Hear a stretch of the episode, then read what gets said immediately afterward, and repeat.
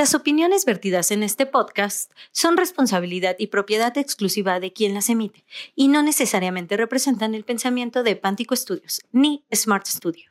La Organización Mundial de la Salud declaró el 1 de diciembre de 1988 como el Día Mundial de la Lucha contra el SIDA. Esta conmemoración ha servido no solo para recordar a aquellos que han fallecido por dicha enfermedad, sino también para crear conciencia y para celebrar los logros obtenidos como es el acceso a servicios de prevención y tratamiento.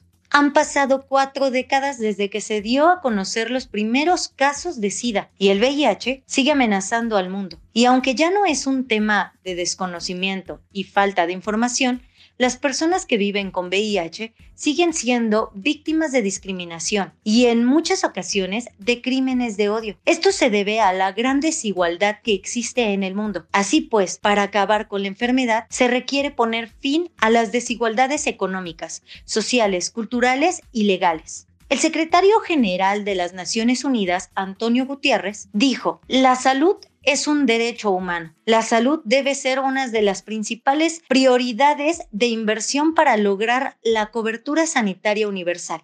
En este Día Mundial del SIDA, reconocemos que para superar la COVID-19 y poner fin al SIDA, el mundo debe ser solidario y compartir la responsabilidad. La compañía teatral ETAC fundada en 1997, se une a esta lucha contra el SIDA desde las artes escénicas y hoy se convierten en trinchera y preparan la puesta en escena de Un día nublado en la Casa del Sol, del dramaturgo mexicano Antonio Algarra. Hoy, en este capítulo nos acompañan nuestro colaborador Carlos Sánchez en el papel de director general del montaje, Noemí Guerra y Edgar González como los actores de la obra y Armando Nava, compositor de la música para el espectáculo.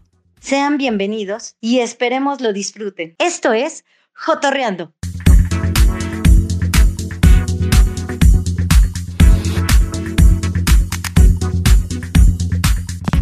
Entonces, ya que más puedo decir, bienvenidos, Carla Sánchez, que ya es su casa. Hola. Eh, Edgar González, Armando Nava y Hola, hola. Guerra. Hola, hola. Hola. La Noé, bienvenida Noé. Gracias. Ya los otros ya tienen callo en este programa.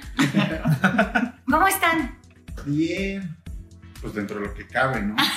Porque dentro Porque de que estos no días cabe- bien está bien, bien, bien, así lo que se dice bien. Yo estoy bien.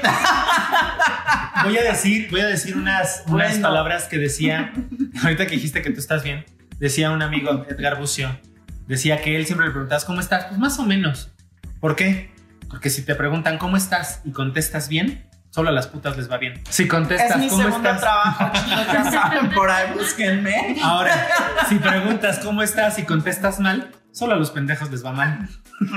Por eso, ¿cómo estás? Más o menos. ok, ya entendí, medio puta y medio pendeja. Bien. Ok. Muy bien, pues bueno.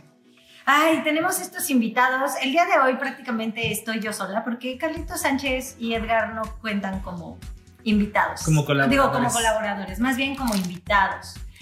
Ay, vamos a empezar a hablar sobre un montaje que empezaron a realizar ellos. ¿Por qué fecha, Carlitos? Empezamos en marzo del 2021. en marzo del 2021 y tiene que ver con el tema del día de hoy. Pues vamos a empezar. Eh, presento a Carlitos como el director, porque ese es el papel que él está jugando. Él está dirigiendo esta obra. Edgar, Noemí como actores de, dentro de este montaje y Armando Nava, ¿qué? ¿No? Pues es nuestro músico de este montaje. Entonces, a mí me gustaría entrar con de dónde surge la idea. Mm. ¿Por qué la necesidad? La necesidad surge de algo muy básico, el encierro de la pandemia. La realidad es que eh, yo ya estaba harto de no estar haciendo teatro. Me urgía hacer lo que fuera y el teatro en línea todavía no le agarro la onda. Todavía es así como, sí es teatro, pero no es teatro, pero qué No horror. termina de llenar. no termina de llenar, no terminas de conectar, ¿no? Entonces, eh, la realidad es que pues con Edgar paso mucha parte del tiempo. Mucha. Ajá. ¿No? Entonces, este. Y en Digamos que- dijiste, ah, espera. Es que, digamos que él y yo desde hace un rato, pues ya como que Ay, la cuestión de la sana distancia no la respetamos Claro, tanto. obvio, sí. Entonces se me ocurrió montar una obra con él. Yo también estoy participando como actor, que ya sabes, no puedo dejar el Sorpresa. escenario. Ok. Eh, la, la obra es de tres personajes. Empecé a trabajarla con él y necesitábamos un personaje que fuera la mamá de Edgar. Entonces yo recuerdo con mucho cariño lo que yo había hecho con Noemí en Caracol y Colibrí, el taller en su momento y todo lo demás. Y fue así de, me gusta mucho la presencia de Noemí para este personaje. Porque además Edgar está más chaparrito, entonces sí se ven como más madre e chiquito. hijo. Ajá. Sí. Ya saben que soy de bolsillo, chicos. Exacto. Entonces, por eso siempre lo traigo de llavero. Entonces, la, la necesidad surgió porque yo dije, quiero hacer algo de teatro y lo quiero hacer con él porque puedo hacerlo de manera presencial, puedo ensayar en mi Pues, casa con él, ¿no? contacto. Exactamente. Entonces, y con Noemí estuvimos trabajando, que habrá sido como medio año casi, en sesiones virtuales Sí, todo el análisis de personaje, lecturas y todo lo demás, eh, toda la creación, trabajo de mesa lo estuvimos haciendo virtual. Él y yo sí nos veíamos para hacer, eh, este, ensayar y todo lo demás, pero pues con Noemí así, así empezó. Y además, la pandemia vino a visibilizar, por ejemplo, muchos diagnósticos positivos de VIH. Mucha gente en la pandemia empezó a salir positiva. Y te lo digo por las redes sociales. Sigo a personas activistas y entonces ellos son los que decían, las estadísticas están subiendo. Entonces yo dije, esto, esto no es como, como padre. Y entonces yo quería sumarme también a esta cuestión de qué estoy haciendo yo de manera social con el tema. ¿Qué estoy haciendo yo? Y dije, claro. Entonces este montaje surge porque en cuanto el semáforo lo permita, en su momento que será el próximo año, espero que sea el próximo año, Por favor. queremos irnos a varios teatros. Eh, tuve la oportunidad de contactar al autor. Esta obra, bueno, hablando de la obra, se llama Un día nublado en la Casa del Sol. El autor es Antonio Algarra. Tuve la oportunidad de platicar con él para pedirle el permiso de hacerla. Y me dijo que sí, que tengo el permiso siempre y cuando no cobre. Le expliqué cómo está la situación y me lo autorizó. Y tengo seis meses del estreno. Tengo seis meses para presentarla donde yo quiera, las veces que yo quiera, eh, en- en- sin cobrar yo un peso como tal. ¿no? Entonces, como es altruista el asunto, lo podemos hacer. Pensamos cobrar la entrada y todo lo que venga, todo lo que juntemos en la temporada se va a dividir o se va a, eh, a- a dar a una o a varias casas de apoyo a la lucha contra el VIH. Entonces, surge por esto, porque yo necesitaba hacer algo de teatro y porque necesitaba aportar mi granito de arena. Y yo no soy tan buena activista en el sentido de andar yendo a hacer marchas o acompañamientos, este tipo de cosas que no sé cómo se hacen, no estoy acostumbrado. Lo mío es el teatro. Entonces Y dije, desde ahí a partir de ahí. claro. Entonces ahí- así surge, Mike. Ok, y ahora, Edgar, cuando Carlitos te dice, espérate, espérate, tengo una idea, y pausa en todo, Eh, fíjate, fíjate que, fíjate que Espérate pasó que haga la algo muy... no, así, él dijo, Es que si no entrar en detalles no, esta que- mujer. lo interrumpiste, pero eso fue lo que dijo él. Me da curiosidad saber qué estaban haciendo cuando te lo propuso. ¿Qué estábamos haciendo cuando te lo propuse? Estábamos, eh, estábamos platicando Ajá, y Ajá. ¿Dónde? justamente cuando se detuvo en ese momento, me dijo, oye, espera. Se movió del lugar por no decir que se levantó. no te muevas, no te muevas, ya. Y cogió el libreto. Ah. Y Edgar así enojadísimo, ¡ay! Sí, pero no pares. Ok. Y me dijo, oye, eh, quiero que leamos algo juntos, ¿no? Y yo dije, va. Entonces saca el libreto, eh, saca el, el guion y me dice, tú vas a ser esta persona y yo voy a ser esta persona, ¿no? Y lo empezamos a leer, ¿no? Eh, al momento de que estábamos leyendo la historia, bueno, a mí se me hizo como una cosa muy rara, ¿no? O sea, ¿en qué momento se le prende la cabeza y dice, vamos a leer, ¿no? Y empezamos a leer el libreto.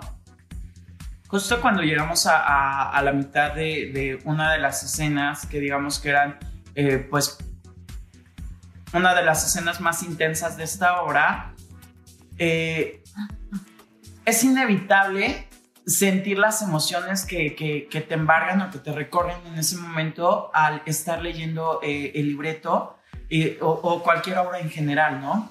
Entonces terminamos de leer el libreto y para mí fue un shock, ¿no? El leer el contenido en específico de esta obra.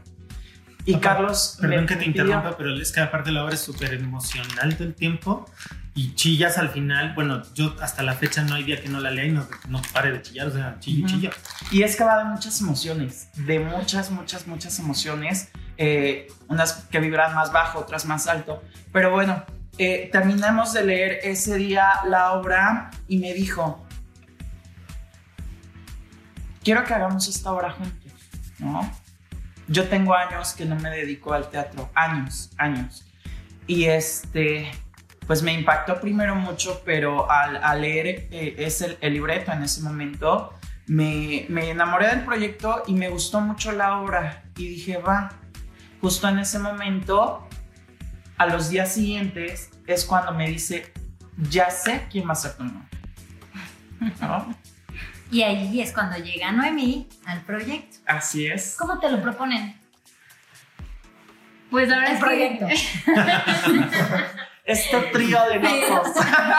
Voy. ¿Cuál trío somos dos? bueno, trío de locos. un trío en ese ¡Me momento. Yo no sabía ni siquiera lo que le estaba entrando. Este, Carlos me escribe y me dice, tengo un, personaje para el cual me das perfecto el papel. ¿Te gustaría? Dije, sí, sin pensarlo, porque Carlos es un- una persona que quiero mucho, es de mis profesores favoritos, es generoso, es dulce, es un gozo trabajar con él. No sabía de qué iba y dije sí, sin saber ni nada. Yo muy emocionada y este, un día llegó a mi trabajo, me da el libreto, estoy muy contenta de ver este, ahí mi nombre y ya lo empecé a leer. Sí es un- una historia que mueve muchas emociones. Este, ah, ha sido complicado porque el personaje tiene muchos matices, mi personaje. Sí, así nomás llegué y le dije, ¿quieres? Y ella me dijo que sí. Sin saber. Y ya. Como muchas de las víctimas a las que llegas y dices, ¿quieres? Y uno a ciegas dice, bueno, es que con Carlos vas así, a ¿Sí? ojos cerrados, la verdad. Sí. Te amo. ¿Y en qué momento surge la idea de musicalizarlo? Muchas veces ocupan pistas ya preparadas, rolas que ya uno conoce. ¿Por Hace- qué entra Armando? Hace muchos años empecé yo a tener ciertas eh, dificultades con la cuestión de los derechos de autor, ¿sabes? Entonces, am, de un tiempo para acá decidí que solamente iba a montar obras de teatro o de mi autoría porque yo tengo mis derechos Claro. o de autores con los cuales pueda yo contactar y tener el- los permisos. Entonces, pero también esta cuestión de la pandemia y todas las redes sociales y todo ha visibilizado mucho la cuestión de la música que se utiliza. Edgar, por ejemplo, tiene que poner un chorotote de que no posee los derechos por tal y cual ley y no sé qué Para que dar no le corten clases. el video Para de que la Para que no te corten el video. Claro. Y entonces yo dije, ok, si bien no estoy utilizando la música propiamente para un fin lucrativo, me quiero ahorrar esa parte. Y entonces yo me acordé que en algún momento Armando y yo eh, estábamos ensayando una obra y él y yo un día llegamos temprano y empezamos a platicar y dijimos, hay que hacer algo. Y empezamos a platicar de un proyecto que se quedó ahí inconcluso que tenía que ver con entre los siete pecados capitales y los siete chakras y estas cosas y él lo iba a musicalizar. Y entonces me acordé que íbamos a hacer eso y dije, ¿y por qué no hacemos esto? ¿No? Oye, ¿qué onda? ¿Te late? Y pues ahí está. Porque digo, al final, para mí es mucho más sencillo recurrir a un músico que componga y que haga las cosas a todos los permisos de todas las rolas que yo quiero utilizar. Claro. Y creo que por otro lado, eso ya lo hablará él, pero lo hace de manera más íntimo y más personal el montaje. Sí, porque conoce el proyecto. ¿no? Y la música está compuesta por Pues todavía no está compuesta, ¿no? rayos. Estrenamos en dos semanas. Pero, pero va a estar. Soy bueno improvisando, ¿eh? Sí, cuando Carlos empezó a buscar un, músico para este proyecto y no encontró a ninguno, pues ya después me dijo a mí. Este, sí, la- la verdad es que yo creo que la, la música está compuesta de mi- misma for- forma que el texto. En una obra de teatro el texto es el esqueleto y el cómo se actúe es todo lo demás. Y, y bueno, pues todo lo que hemos venido trabajando musicalmente, eh, de alguna manera son esos esqueletos que pues ya nos va a tocar la parte de trabajar en conjunto actores y musicalización y pues ver quién se vuelve más loco primero como, como, como consecuencia de las acciones del otro, ¿no? Porque vamos a empezar a hacer algo que, bueno, yo es la primera ocasión en mi experiencia como, como músico que, que me toca eh, pues, musicalizar teatro Y en vivo. y Y en vivo. perdón que Sí. te interrumpa, sobre todo nos platicabas en, en algún momento eh, esta cuestión de que Armando le está metiendo a la obra es eh, personalizar a cada uno de los, eh, de, de- los personajes eh, con esos toques de música que a mí se me hizo algo muy interesante, ¿no? Sí, comentábamos hace un rato que de repente la música, cuando tú ves en una hoja una partitura, eso es el equivalente de un, agarrar y abrir un libro de, de magia, ¿no? Y te encuentras los hechizos y, y- el hocus pocus y cuando, cuando manifiestas el hocus pocus algo pasa, ¿no? Así es la música, está ahí guardadita, pero cuando la sacas hay, hay algo que se acciona. Entonces, eh, pues confiamos en que este va a ser un detonador importante pa- para que haya ese ingrediente, pues de manifestar la- las emociones que de por sí ya se tienen de frente, ¿no? O sea, tienes el, el drama o la tragedia o la, la, la emoción que sea, la tienes de frente, pero pues bien o mal vas a terminar sintiéndola en algún hueso del cuerpo porque a todos nos llegan esas vibras que, que de repente hasta te hacen llorar nada más porque traen una carga emocional, ¿no? Entonces, pues eso es lo que estamos tratando de hacer. Eh, co- como anécdota un poco, cuando empezábamos y, y- y surgió la idea de, de colaborar, una de las, de las ocasiones en las que empezamos a platicar esto, eh, eh, eh, eh, nos encontrábamos justo, eh, eh, era después de una función o un ensayo, pero estábamos en un teatro, en, en- en el Ujú. Centro Regional de Cultura de Contitlán Izcalli, y por azares del destino eh, habían puesto ahí un piano, un, un- un piano vertical en el escenario, bueno, a un ladito, y, este, y pues yo siempre que veo un piano trato de ver y puedo y digo, oye, me siento a tocar. Y, y recuerdo que en ese entonces yo estaba justo trabajando en una, en una técnica que inventé, patenté y voy a publicar dentro de los próximos siete años, yo creo. y es una forma en la que cuando sabes tocar un poquito el piano, puedes hacer parecer como que sabes tocar muchísimo más, ¿no? Dicen que a, a veces hay que lograr aparentar, o sea, para hacer hay que parecer primero, ¿no? Entonces, Ajá. esta es una técnica para que parezca que sabes tocar. Y, y- y yo le estaba haciendo, Todos queremos. yo estaba exprimiendo esta técnica a su máximo potencial cuando Carlos este, llegó y Y yo así de con la babas escurridas pics con este hombre. de alguna manera mucha gente no... Y me- cayó. y cayó.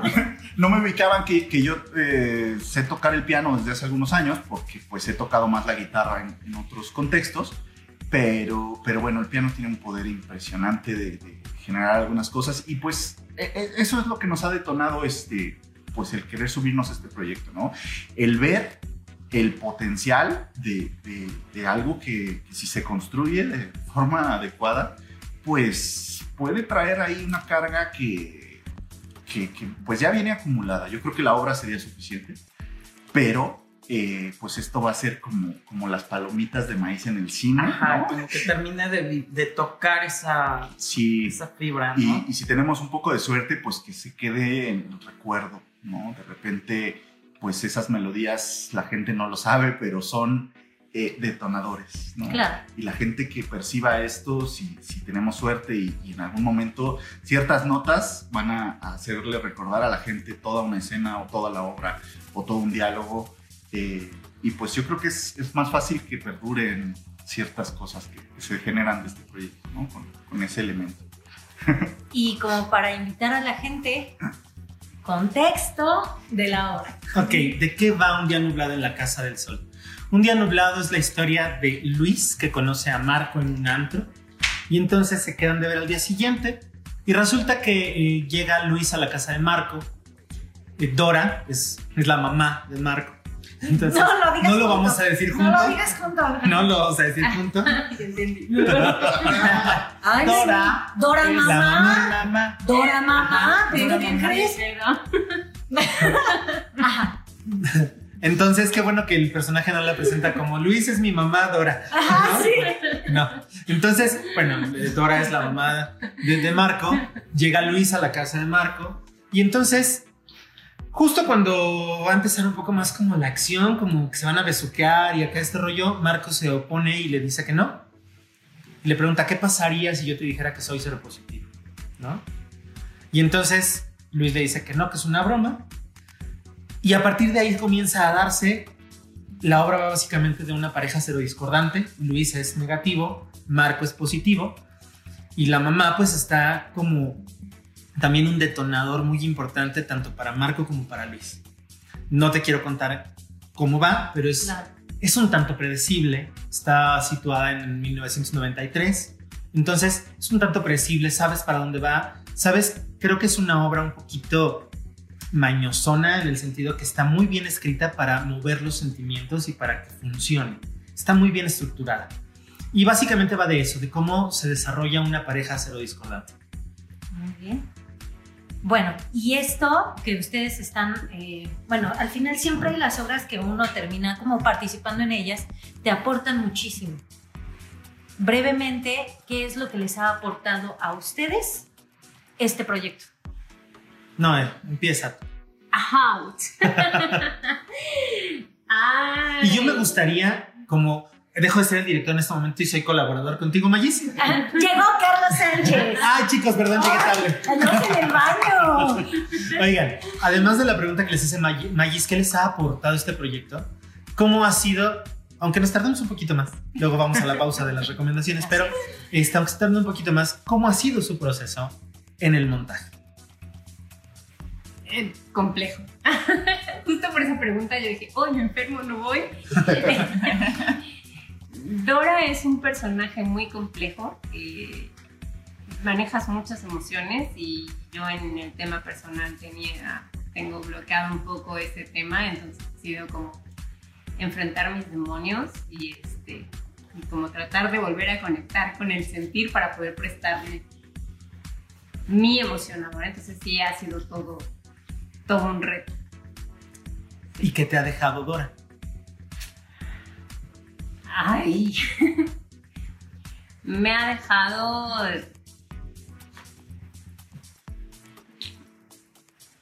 pues primero el disfrutar a mis hijos cada día, ¿no? O sea, yo pude empatizar con Dora cuando lo leí, porque soy mamá, porque tengo hijos más o menos de la edad que, que ella tiene en esa época.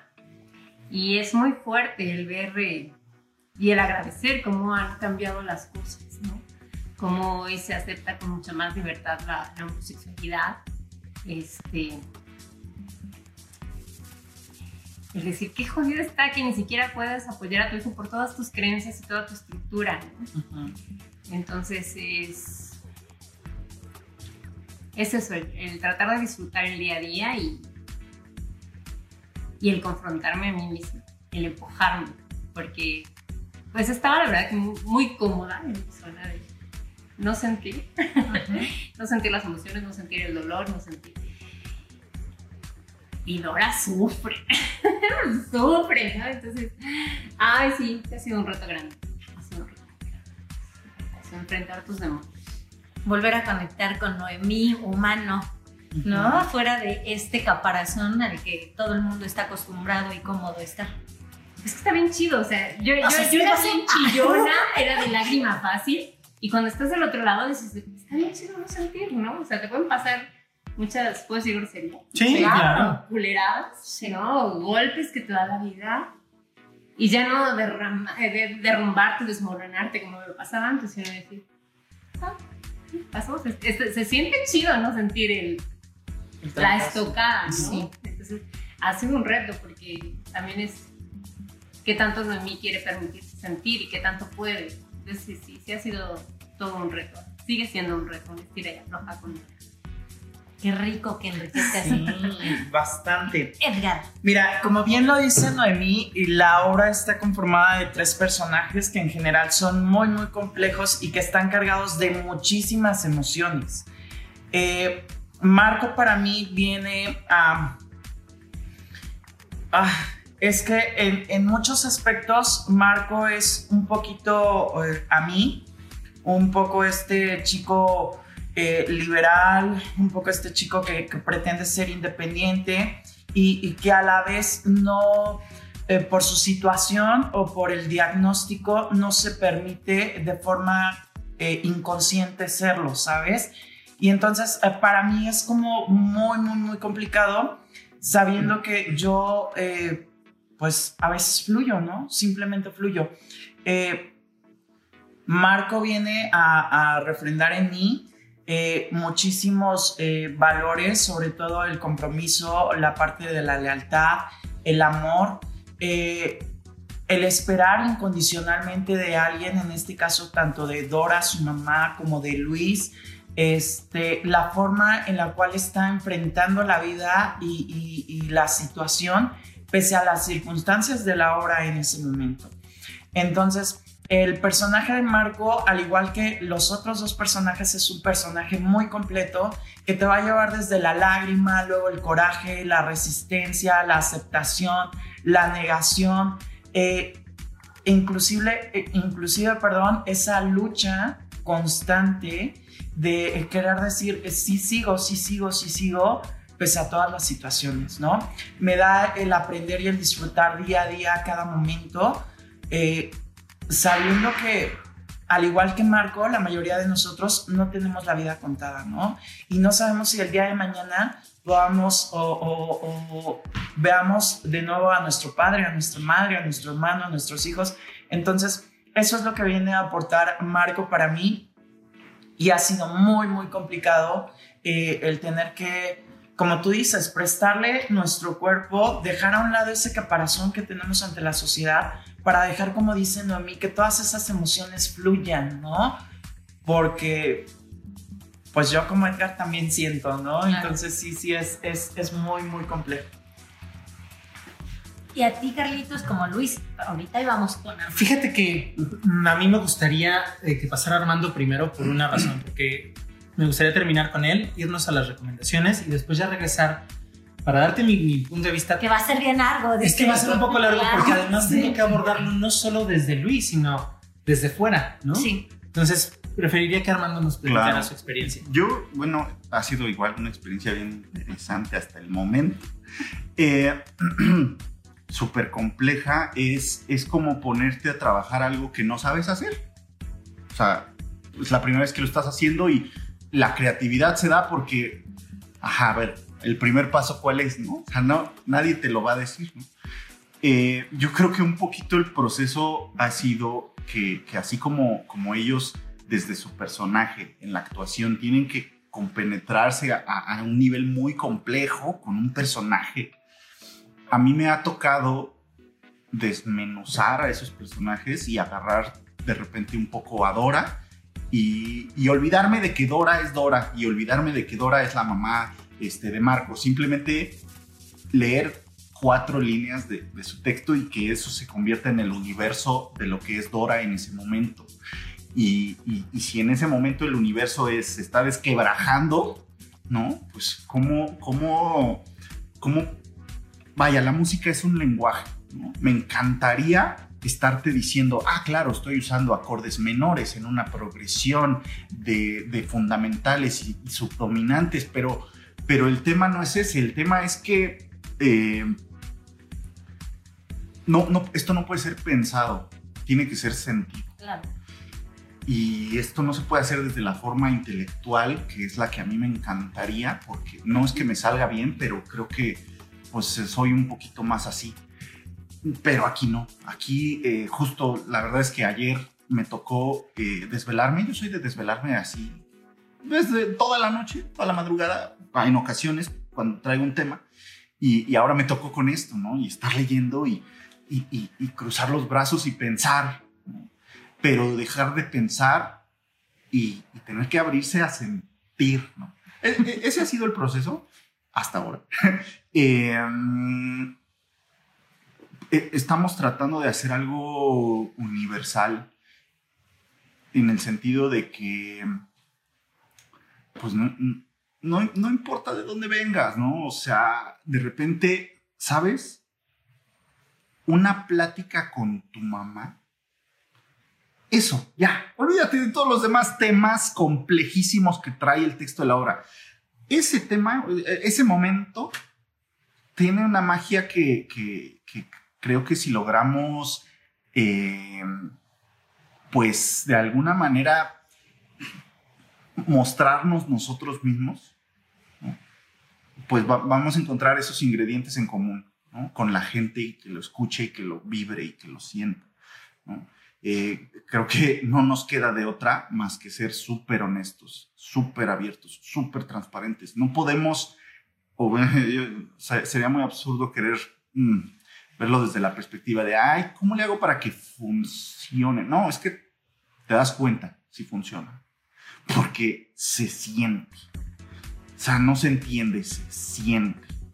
Y pues yo, es la primera vez que tengo que trabajar un proyecto así, este, pues donde las palabras sobran y donde te puedo decir, pues mira, esta primera canción me hizo sentir eh, en, los huesitos así como si tuviera una osteoporosis temprana y luego en el hígado sentí como que se me derramó algo porque, porque lo, lo leí y cuando lo toqué lo escuché. Y no fueron palabras, fueron frecuencias. ¿no? Entonces, eh, pues, pues bueno, ha sido un proceso que creo que no va a terminar. Eh, en, la música, eh, al menos en mi perspectiva, en mi historia, igual que el teatro, son artes efímeros. Es el arte que existe solo en el instante en el que se está creando y en el instante siguiente deja de existir. Entonces, esto no es una escultura que vamos a crear y va a ser de la misma forma siempre. No, cada vez que se interprete, pues somos nosotros versiones nuevas de nosotros mismos interpretándolo y pues va a evolucionar seguro. Entonces ojalá, ojalá siga, siga evolucionando así porque es bien interesante meterse en este rollo. Y ojalá que la gente que lo esté escuchando pueda estar con ustedes, acompañarlos, apoyarlos en estos, en estos proyectos tan importantes y no solo enriquecedores para ustedes, sino para la gente, ¿no? Tanto la gente que va a recibir su apoyo como la gente que lo va a ver. Bien dicen que el proceso lo disfrutan y lo, lo enriquece al artista. Y el resultado es para el público.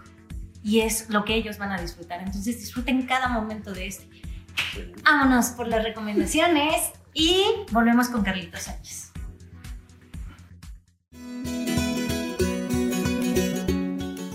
Las recomendaciones.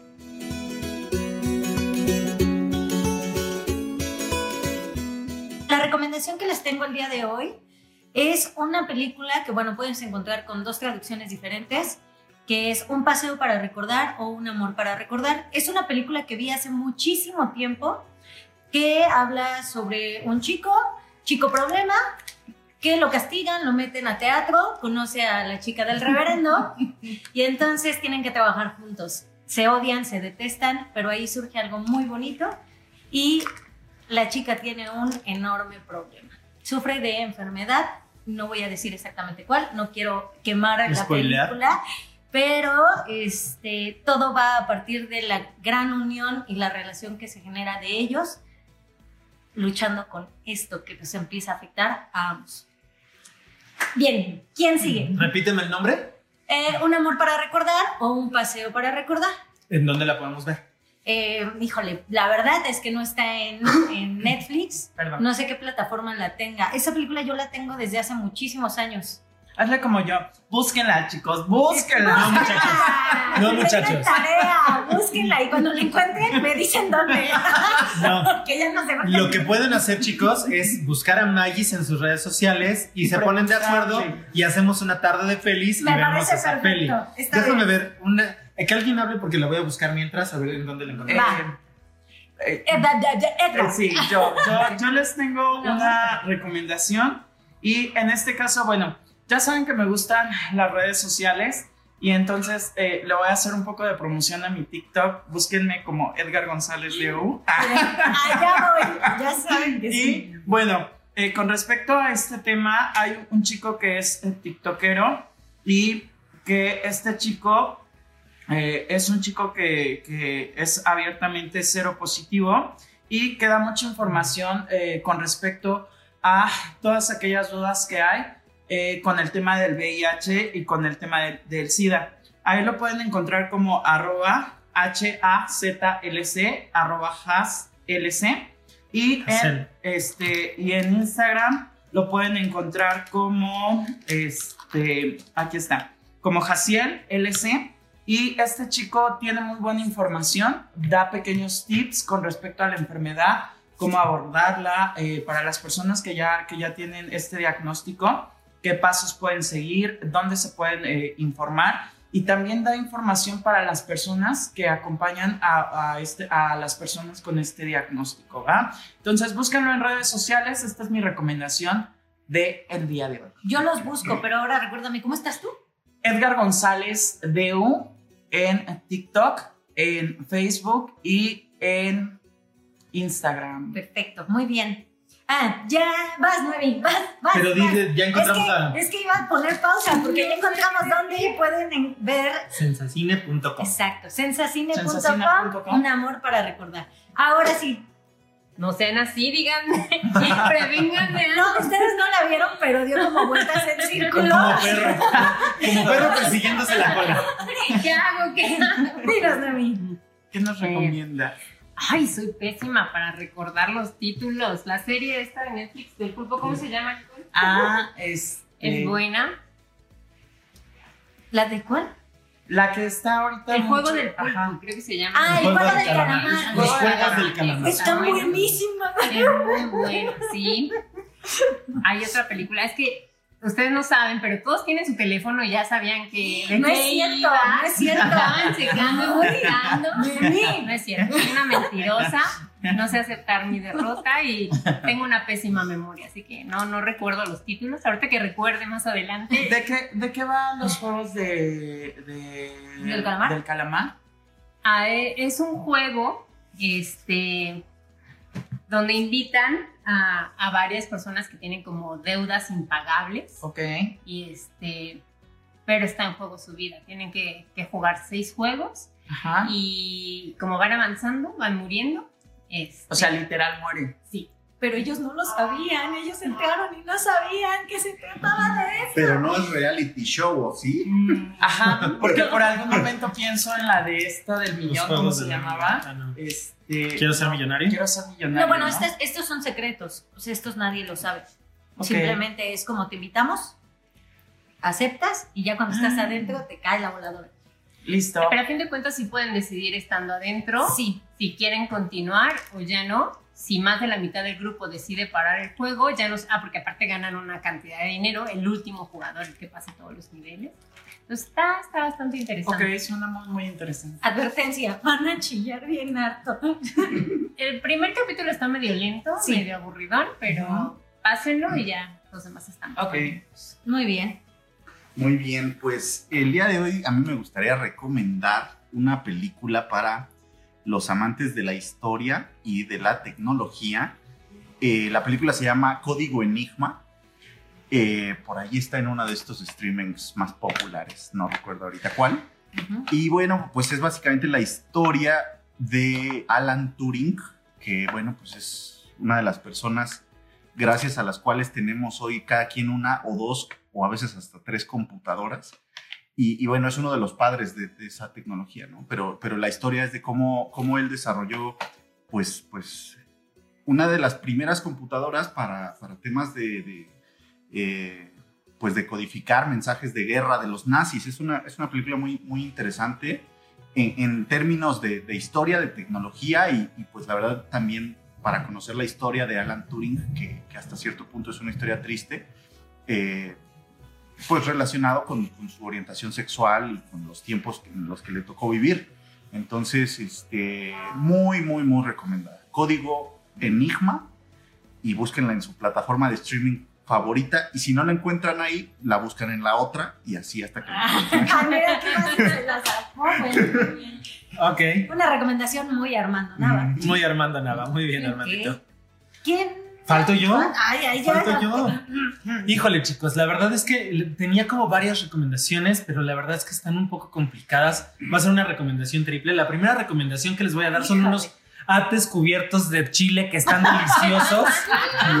¡Qué buenos son! Tráguense una bolsa entera. Los encuentran en el Walmart. por favor. Pero bueno, ya con respecto al. Son destellos, se llaman destellos. Mm. Sí, son pedacitos de ate cubiertos de chile y están deliciosos. Pero no, no es la recomendación. La primera recomendación que yo quería hacerles es una película que se llama Jeffrey. Jeffrey es una película del año de 1995, pero desafortunadamente es casi imposible de encontrar.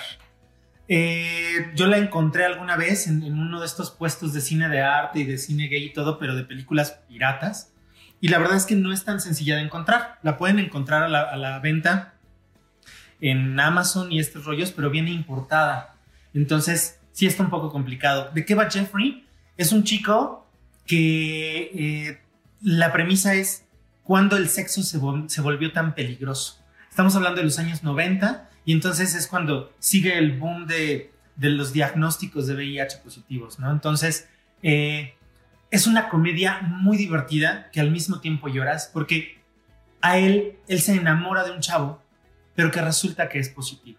Entonces, él tiene mucho miedo, mucho miedo de darle, darle el sí, ¿no? Entonces, toda la película va de eso, de que él lo evita, lo evita, lo evita, pero al mismo tiempo está muy clavado con él y es muy bella, lloras también mucho. Sale este actor, no me acuerdo cómo se llama, el que en las primeras películas de X-Men hacía al profesor Charles, Charles Xavier. Ah, sí, ajá. No me acuerdo cómo se llama el actor, pero sale él haciendo un personajazo también divertidísimo.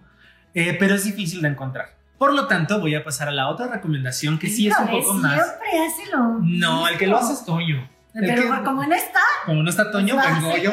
Mana, Mana es en tu honor. La segunda recomendación es una película que se llama Rent. Está basada en el musical de Broadway Rent de Jonathan Larson. Es una película dirigida por, ahorita les digo quién dirigió Rent. Eh, um, Chris Columbus es el director. Eh, y bueno, tiene actores como Adam Pascal, Anthony Rapp, Idina Menzel, etcétera, varios que son pues, más bien actores musicales. Es una película musical y aborda también una cuestión del, del tema de los 90, pero en, realidad es el cambio de 1999 al 2000. Eh, está basada en la ópera La Bohème de, si no me equivoco, es Puccini, si no. En la ópera resulta que todos los, los personajes tienen tuberculosis. En este caso, la mayoría de los personajes tienen VIH, ¿no? Entonces, eh, es como la visión de uno del protagonista, que es como una especie de narrador, que está narrando cómo es la vida al final del milenio. Perdonen, para variarme la- a las 10 de la noche. Lo siento. No vuelve a suceder. Entonces, este, bueno, es que, como ya lo saben, graban las 10 de la noche en la grabación, muchachos. En fin. Rent es una película que a mí me parece muy entrañable, está muy bien dirigida, eh, no tuvo el éxito esperado, pues, al final musical y las películas musicales no siempre lo tienen. Eh, pero la pueden encontrar en YouTube, a la renta. Está la renta en 30 pesos, entonces véanla en YouTube. Rent. Rent a la renta. ¿Vale? Entonces está muy bien la película y pues creo que son todas nuestras recomendaciones. Las recomendaciones. Bien, continuamos.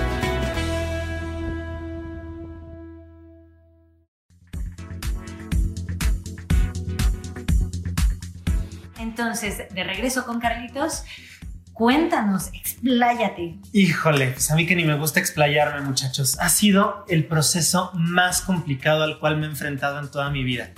Hace muchos años, con un amigo Martín Licona, decidimos montar una obra de teatro que también tenía tres personajes. Se llamaba Caras. La decidimos montar porque, ay, son tres personajes y son diez hojitas de libreto. ¿Qué puede ser? ¿Qué puede ser tan complicado? No manchen, estamos hablando de hace 10 años por lo menos, si no es que a lo mejor un poquito más del, del montaje, 10 años en promedio.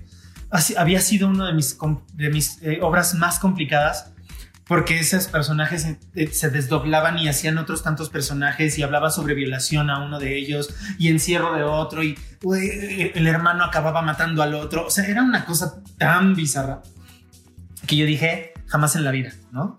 Y después me enfrenté a otros procesos un tanto complicados como Ángel de mi guarda en su momento, que fue muy bonito montaje. Entender, por ejemplo, la dirección que traía la señora Antonia López para la que hubiera amado tanto. Entenderla, asimilarla. Había sido complicado, pero ninguno como este. Ninguno como este por varias razones. Creo que Armando le dio al clavo en la principal. Este proyecto se tiene que manejar a partir del sentimiento. Eh, como director escénico sabes que puedes tener varias maneras de abordar un texto, ¿no? Eh, puedes abordarlo a partir, por ejemplo, de lo visual y entonces es donde radica la importancia de lo auditivo con la música, si es una especie hasta de concierto, que, que los propios textos se oyen con ritmo, se oye como si estuvieran orquestando, pero, pero el principal es la música. Eh, te puedes obligar como director incluso a partir de, de, de elementos como, como me gusta llamarlos de pronto tramposos, que sabes que con la música vas a lograr el llanto en la persona en determinado momento para que funcione, para que fluya. Pero la intención de este proyecto siempre ha sido y será empatizar con la gente por varias razones. La primera, estamos hablando de un tema de una pareja homosexual. Si bien ya en pleno 2021 ya no existen tantos prejuicios, ya por ahí dijeron que eh, el, el, gobierno ya dijo que es anticonstitucional o como se diga, este, que se les niegue el matrimonio porque el matrimonio es un derecho y en todos los estados se tiene que autorizar. Y ha habido muchas ventajas. Se sigue hablando de crímenes de odio. Sí. Se siguen matando hombres porque se visten de mujeres, se siguen eh, violando, se siguen haciendo muchas cosas, incluso a los derechos humanos por la raza. Digo por la raza, por la orientación sexual. ¿No? Entonces, abordarlo desde ahí ya es, necesitamos hacer esto de manera a partir del sentimiento para que la gente entienda que las personas homosexuales sienten como cualquier otra persona, que no somos diferentes a ellos en ese sentido. ¿Quieres decir algo? Sí. Porque te vi con cara de querer hablar. Sí, no somos diferentes, pero ojo, tampoco somos especiales, porque también existe la otra cara, el otro lado de las personas que por ser se sienten aún más o con derechos de pisotear a gente heterosexual Claro. y gente que ellos consideran que no los entienden, Ujú. ¿no? O sea, también está el otro lado y me ha tocado últimamente toparme con uno, pero bueno, Ok, sigamos. ok. Tenía que Eh, decirlo. Sácalo, sácalo.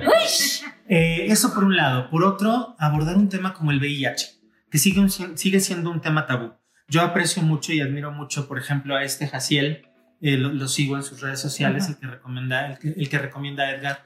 Eh, por ejemplo, un señorito sonrisa que tuvimos Claro. invitado, eh, una Lain Pinzón, y así como él, muchos que literalmente están dejando la vida en la lucha porque están luchando, están haciendo acompañamientos, están metiendo cartas por todos lados, están entregando medicamentos para cuando las personas se les terminan, están haciendo tanto, pero también no deja de ser un tema bien difícil. ¿Por qué? Porque incluso todavía las personas que son diagnosticadas tienen este, discriminación, son discriminadas. El, el, caso, y no sé si lo mencionamos en algún momento en algún programa o en alguna de las pláticas, ¿no? Esto que sucedió con esta línea, no sé si es Volaris o no sé cuál fue la aerolínea, eh, una mexicana de las que cobra barato, que estaba haciendo eh, pruebas eh, de VIH a sus, sus a, empleados. sus, a, a sus- a los que iban a entrar a trabajar y si salían positivos no los contrataban. Y además, y además, estas pruebas sin el consentimiento de la gente. Sí, yo creo que por todo este tipo de, de- de ideas que aún quedan, es que aún eh, se encuentra un poquito mermado o limitado eh, el avance que se ha podido tener o que se ha tenido de algunas personas que son activistas. Eh, por este, dicen que a veces lo más negativo es lo que más resalta de lo positivo, ¿no? Entonces, yo creo que si todo este tipo de ideas eh, se cambiara y nosotros como sociedad hiciéramos conciencia de que no eh, un, un diagnóstico en específico, hablando del- de, en este caso del VIH, un diagnóstico no hace ni más ni menos, ni más capaz o menos capaz a una persona, ¿no? Simplemente como en algún momento Carlos y yo lo platicábamos eh, con respecto al tema del libreto, decíamos, pues es que prácticamente es eh, como si fuera cualquier enfermedad eh, crónica, ¿no? O sea, no discriminas a una persona por tener diabetes, no discriminas a una persona por ser hipertensa, no discriminas a una persona por tener insuficiencia, ¿no? renal o algo así por el estilo.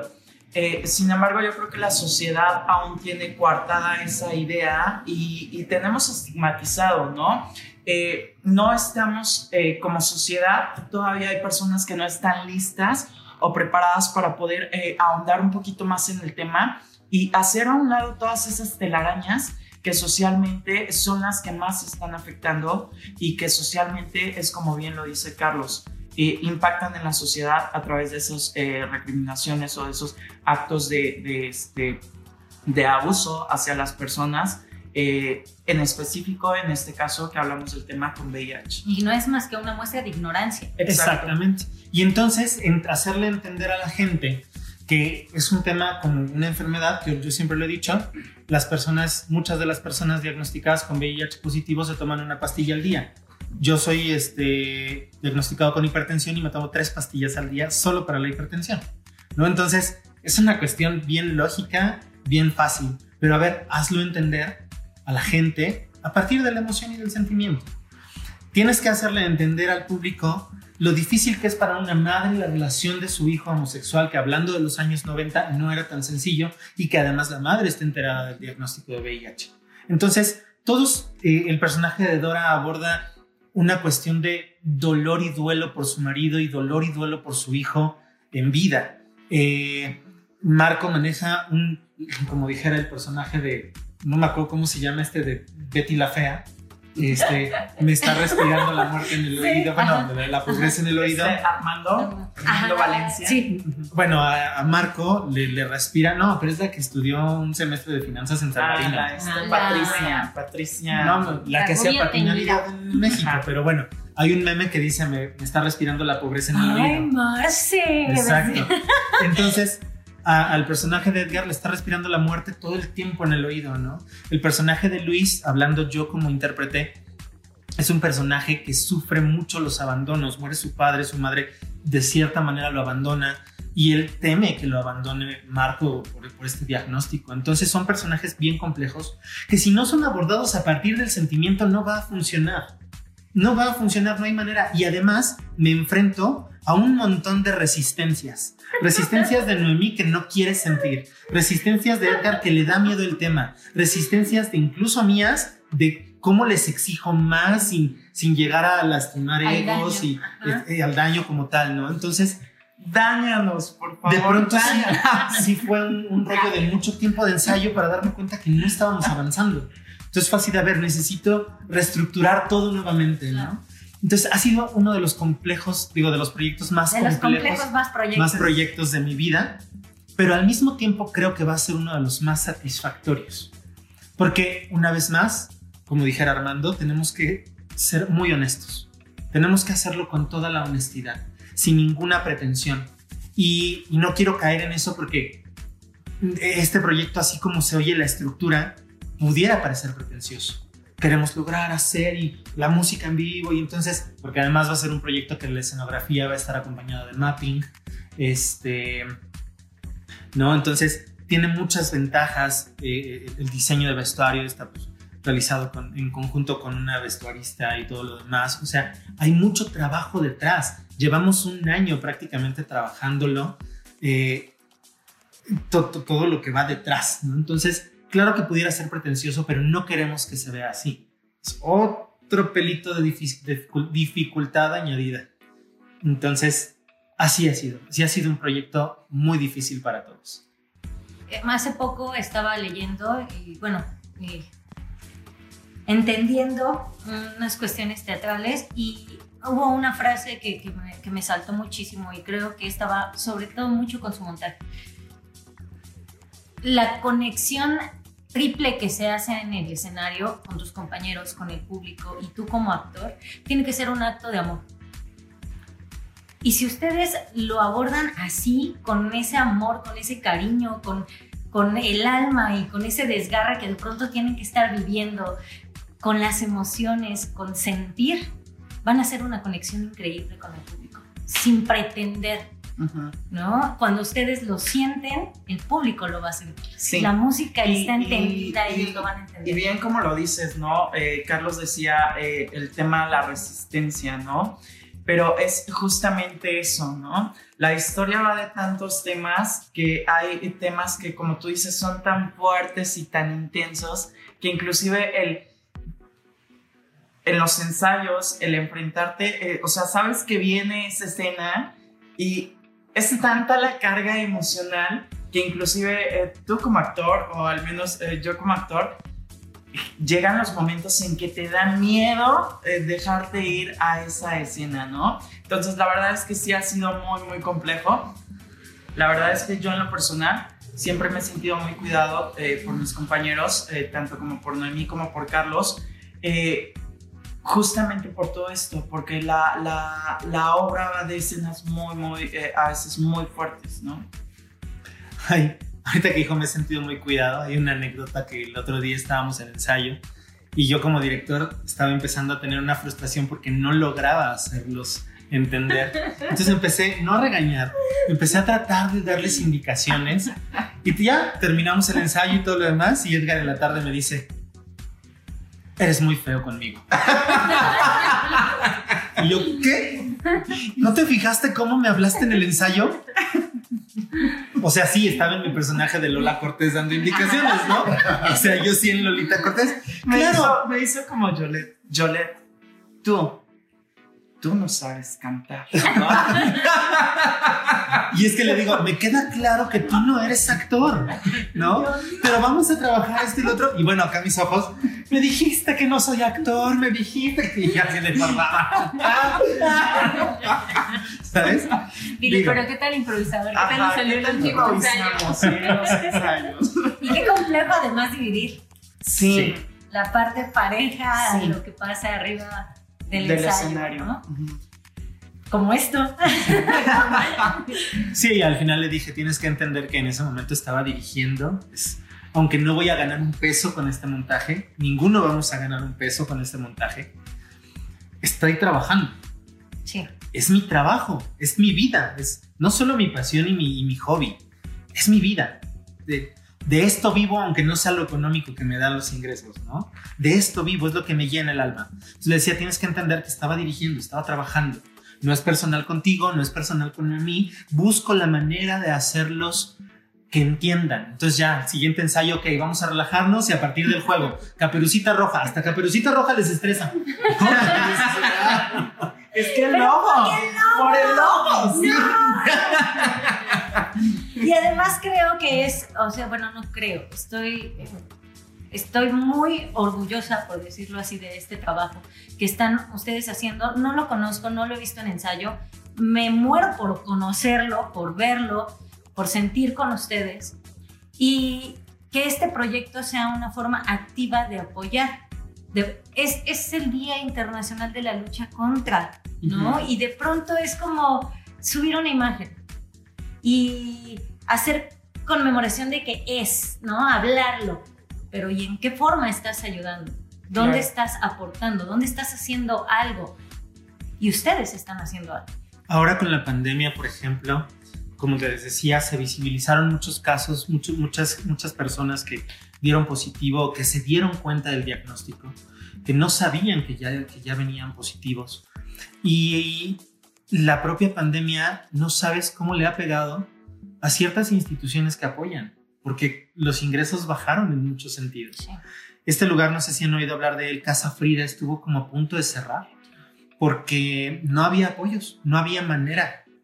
Entonces ellos de pronto, ¿saben qué? En redes sociales, ¿saben qué? Hoy vamos a hacer tacos de- de- de guisado. Cáiganle. Y entonces a vender tacos. Vamos a hacer, no te preocupes, vamos a hacer este, una venta de garage. Lo que puedan donar para la venta, para sacar fondos, ¿no? Y entonces yo decía, y a mí eso me movió mucho, porque yo decía, no es que a mí me sobre el dinero, no tengo para apoyarlo en realidad, yo también me vi afectado por la pandemia. ¿Qué puedo hacer? Subo una imagen en las redes de la- del podcast, sí, lo visibilizo.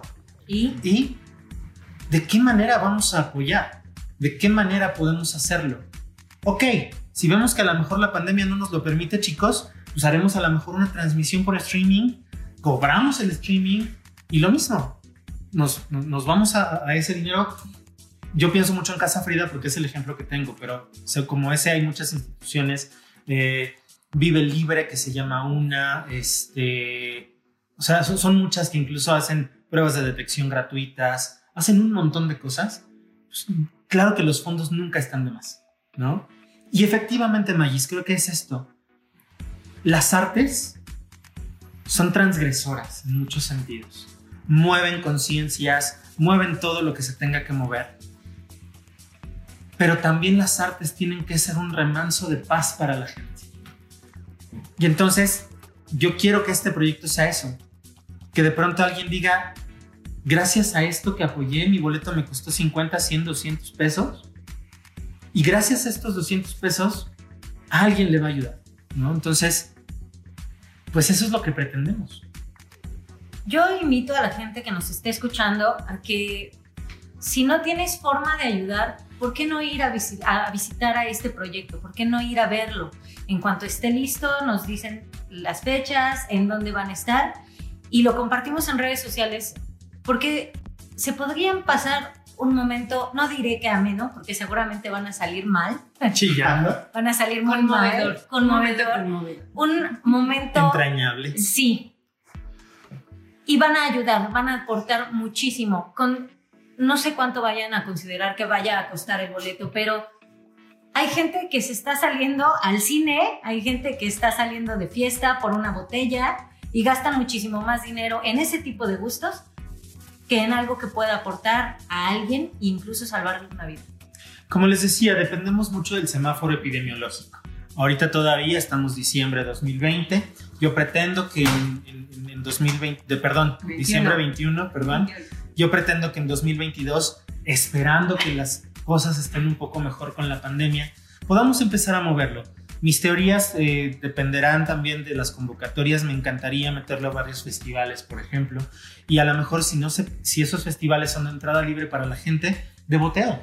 Y no me importa si juntamos 200 pesos, son 200 pesos que la institución no tiene y que le pueden servir para lo que sea. ¿no? Entonces pretendo meterlo si se pudiera, por ejemplo, a los, a los amantes del teatro, que es un festival de, de- de- de este tipo de montajes no tan profesionales, pero que está ya muy bien posicionado, este, meterlo en, en varios municipios, aquí en mismo Cuautitlán Izcalli, si ya se puede, en el propio Centro Regional de Cultura, ¿por qué no? Que ha sido nuestra casa durante tanto tiempo, este, moverlo lo más que se pueda en esos seis meses. El autor me dijo que terminando esos seis meses, dependiendo la vida del proyecto y cómo va, eh, podemos platicar a ver si hay, hay una eh, extensión para la temporada, Para para, el permiso, ¿no? Entonces, ¿por qué no hacerlo, no? Al final, repito, no son fines altru- este, altruistas, no. Sí son fines altruistas, no son fines lucrativos. Y pues, este, esa es la intención, que queremos hacerlo. Y ya, ya estoy redundando ya. mucho sobre lo mismo. Esperen en las redes sociales de Jotorreando y esperen en las redes sociales de la compañía teatral ETAC, Etra- ETAC Teatro, porque al final es quien va a dar el Esto nombre es como productora. de TAC. Pues mm, no quiero sonar soberbio con la cuestión de TAC, pero eh, eh, eh, muchos montajes en los que estoy, el común denominador soy yo. Entonces, quiero moverlo como ETAC porque además tengo un equipo en la compañía Claro. que, me, que yo sé que me va a apoyar. Que si necesito gente para tramoya, para lo que sea, ahí va a estar y es esa gente de TAC. Entonces, aunque lo estamos ensayando nosotros como por fuera, sí lo pretendo meter con la compañía ETAC. Entonces, esténse al pendiente de, la, de ETAC Teatro, se llama la, la compañía. ETAC Teatro tiene su página en Facebook, tiene su, tiene su cuenta en, en Twitter que no sube nada nunca. Pero Instagram también. empe- empezaremos, tiene Instagram En Facebook hay dos, uno que es como página y uno como amigo. como amigo. Eh, los dos están un tanto, pues con la pandemia la verdad es que no hicimos gran cosa, entonces lo dejamos un poquito de lado, pero en cuanto comience el año 2022 empezaremos a darle vida a las redes sociales para que la gente lo vea. En Jotorreando también estaremos metiendo información al respecto de cuando se vaya a presentar la obra O en sus Eh, redes personales. o en nuestras redes personales. Muy bien. Efectivamente. Muchas gracias por estar con nosotros. Palabras para despedirse muchachitos. ¿Con qué? Con todo. Cierran. ¿Con qué cerramos? No me vean a mí, no sé si soy la novata. Queremos ser caballerosos contigo, hombre, pero está bien. Armando, ¿vas? Este. No, pues yo creo que. eh, a- este proyecto ha sido una invitación a que nos movamos. Eh, creo que en- en- entre todos los lo fuerte y lo que trae el proyecto es, es, es algo que mi, mi invitación es hay, hay que cambiar, hay que evolucionar, hay que ser otra persona. Es, eh, eh, eh, vayan y vean la obra y si les ayuda a, a amanecer el día siguiente con un nivel de conciencia diferente, porque eso es lo que esta obra genera, aparte de otras cosas. Este, pues, pues, con eso, ¿no? Ese, ese es el granito de arena. Ese es el granito de arena que, que creo que va a estar oculto en el, en el resultado de esto. Y pues muchas gracias por, por la invitación. Esperemos pronto estar ahí, ¿no? Este, contando los segundos para, Para la la tercera tercera. llamada. Edgar. Ah, sí, vamos a dejar al último. No, el último yo, ya sabes. Al último que Ok. Este, ¿me podrías repetir la pregunta? es en serio. Pues unas palabras para cerrar. ¿Con qué quieres Este- despedirte? Pues los invito a que nos busquen, como bien lo dijo ya Carlos y, y hizo la acotación Magis. Eh, búsquenos a través de las redes sociales que ya presentaron, sino también en las personales. Esténse pendientes a el estreno de esta obra que, como bien lo dice Armando, eh, esperemos eh, ya estar contando los tres segundos para subir al escenario, aunque nos estemos muriendo por, por dentro de, de, este, los nervios. Y pues nada, eh, bien, bien lo han dicho, apoya, si, no, si no eres de las personas que van a hacer acompañamientos, como lo dice Carlos, a hacer aportaciones, a visitar este tipo de, fu- de fundaciones, bien puede ser esta una posibilidad o una oportunidad para que pongas tu granito de arena y este, nada, eh, hacer conciencia con respecto también al tema, dejar de estigmatizar, eh, rompe, tus para, eh, tu- rompe todos esos estigmas en general y esperemos que el trabajo que nosotros estamos haciendo de- desde nuestro amor, desde nuestro compromiso, pues pueda rendir frutos y lo estés disfrutando junto con nosotros. Noemí. Yo también espero que logremos las expectativas. este. Y aunque seas de las personas que vas y apoyas y estás y eres voluntario, ve a ver la obra. Lleva a tus amigos, este, te va a dejar con mucho que pensar y desmenuzar y digerir. Y yo solo te diría, disfruta tu hoy, que es lo que tenemos, disfruta los tuyos sobre todo en este tiempo de pandemia, que es la lección más grande que nos ha dado. Disfruta, dile a la gente que la, que la amas, que la amas, está y este. Y pues nada, gracias, gracias por la invitación, gracias por, por elegirme para este proyecto y gracias. Gracias a todos.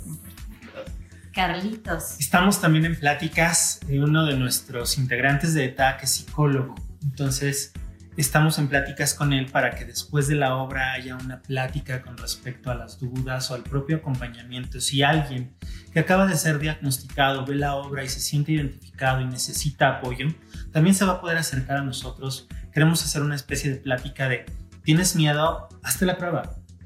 No, no, no puede ser peor hacerte la prueba y saber tu diagnóstico a no saberlo, ¿no? Entonces, estamos también en pláticas con, con varias personas de estos activistas para que nos contacten con estas este, asociaciones que hacen pruebas de, de- de detección para que incluso ver la posibilidad de que eh, el mismo de la función, afuera de la función, se estén haciendo pruebas, este tipo de cosas. Entonces, eh, también. Mm, hay mucha gente que se siente sola, eh, que, que se siente sola en ese proceso, ¿no? Que no sabe. Entonces también vayan a ver la obra, siéntanse acompañados, sepan que hay quien los puede apoyar. Y si no sabemos todo, los podemos encaminar con quien lo sepa. De eso se trata, de hacer comunidad, ¿no? Entonces, gracias a, to- a todos ustedes por confiar ciegamente en mi trabajo. Muchísimas gracias, chicos. Gracias, Armándaro, porque cada que platico con él sobre lo que lleva de la obra, siento que se me moja la pantufla. O sea, ¿Tienes pantufla? ¿No? Ah, Yo creo que no, pero pues, espero pero que se no. me moja. Bueno, ok. no sé si tengo mazapán. También se me puede mojar. El asunto es que me, me emociona mucho. Gracias, Armando. Gracias, Edgar. Gracias, Noemí. Y gracias, Magis, por, por esta charla tan bonita. Y muchas gracias a Fotorreando también este, por, por la oportunidad de, de ser una ventana para que la gente también conozca este proyecto. Muchas gracias. Gracias a ustedes, gracias por traer este proyecto al alcance de la gente que lo pudiera escuchar, que se pudiera enterar y que haga algo.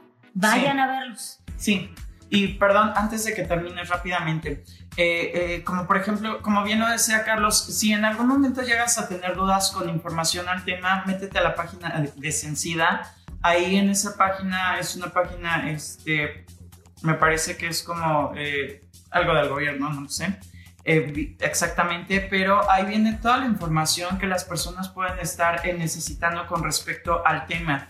Eh, bien lo decía Magis, esta enfermedad eh, surgió de 1981, que fue cuando se encontró el primer caso, hasta los primeros estudios eh, que se pudieron lograr en el 83. Y de ahí para adelante hasta el 2001 se siguen haciendo muchísimas eh, series de estudios. Ya hay muchos avan- avances eh, con respecto al tema. Eh, medicamentos, como bien lo dice Carlos anteriormente, grandes cantidades de cócteles de, de medicamentos que tenían que tomar las personas para evitar estas enfermedades oportunistas. Hoy, a la fecha, solamente eh, eh, en algunos de los casos ya es una toma y sigue evolucionando constantemente. Y ahora, Perdón que te interrumpa, pero en esta cuestión de la evolución ya hay temas, por ejemplo, de que eh, están empezando a ver la posibilidad de que los antirretrovirales ya sean en una inyección cada seis meses. O sea, ¿no? se, O sea- imaginan, se imaginan la ventaja para la persona que puede ser el hecho de que ya no tenga que estar yendo a cada rato eh, eh, a- por medicamento. El propio o- desabasto que hay. O, o que hoy sí tengo medicamento, ya no me lo surtieron o cosas así. Y todo este tipo de situaciones por una sola inyección es una gran maravilla. Ahora me parece que ya tienen ahorita un programa que se llama PrEP, algo así, que ayuda a que las personas que eh, tienen parejas eh, serodiscordantes o que eh, gustan de tener una vida sexual activa la puedan tener de una forma más consciente sin exponer a las demás personas. Entonces, empápense de este tema, no le tengan miedo, no lo desconozcan. Porque es más fácil morir por ignorancia que eh, una vez obteniendo el, el medicamento del conocimiento, sí, el medicamento del conocimiento, este, puedes apoyar a muchísimas personas, ¿no? Eh, acompañar a esas personas que son eh, diagnosticadas en este caso.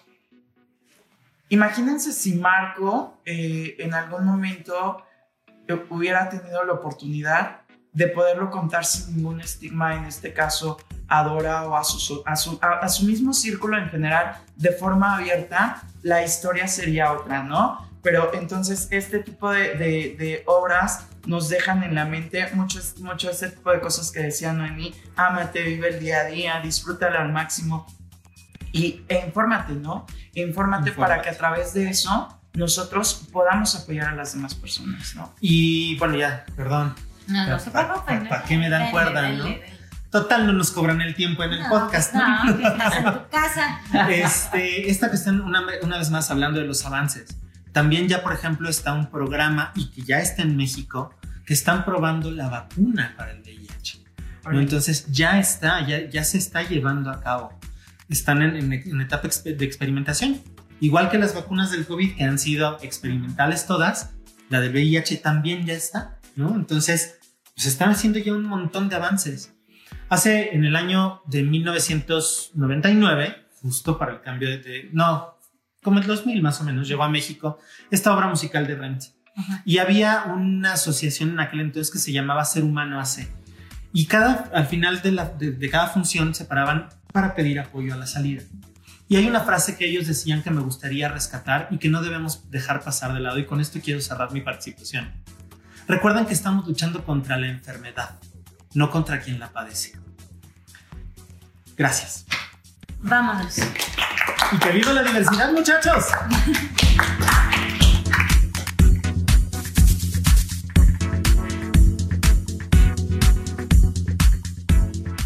Hasta aquí dejamos la conversación del día de hoy. Esperamos que te haya gustado. Si es así, no olvides seguirnos en todas nuestras redes sociales. y compartir este capítulo. Nos puedes encontrar en todos lados como arroba jotorreando. Recuerda que este podcast es gracias a ti, que nos sigues, a Smart Studio, Pántico Studios y Diego Martínez. Nos vemos la próxima.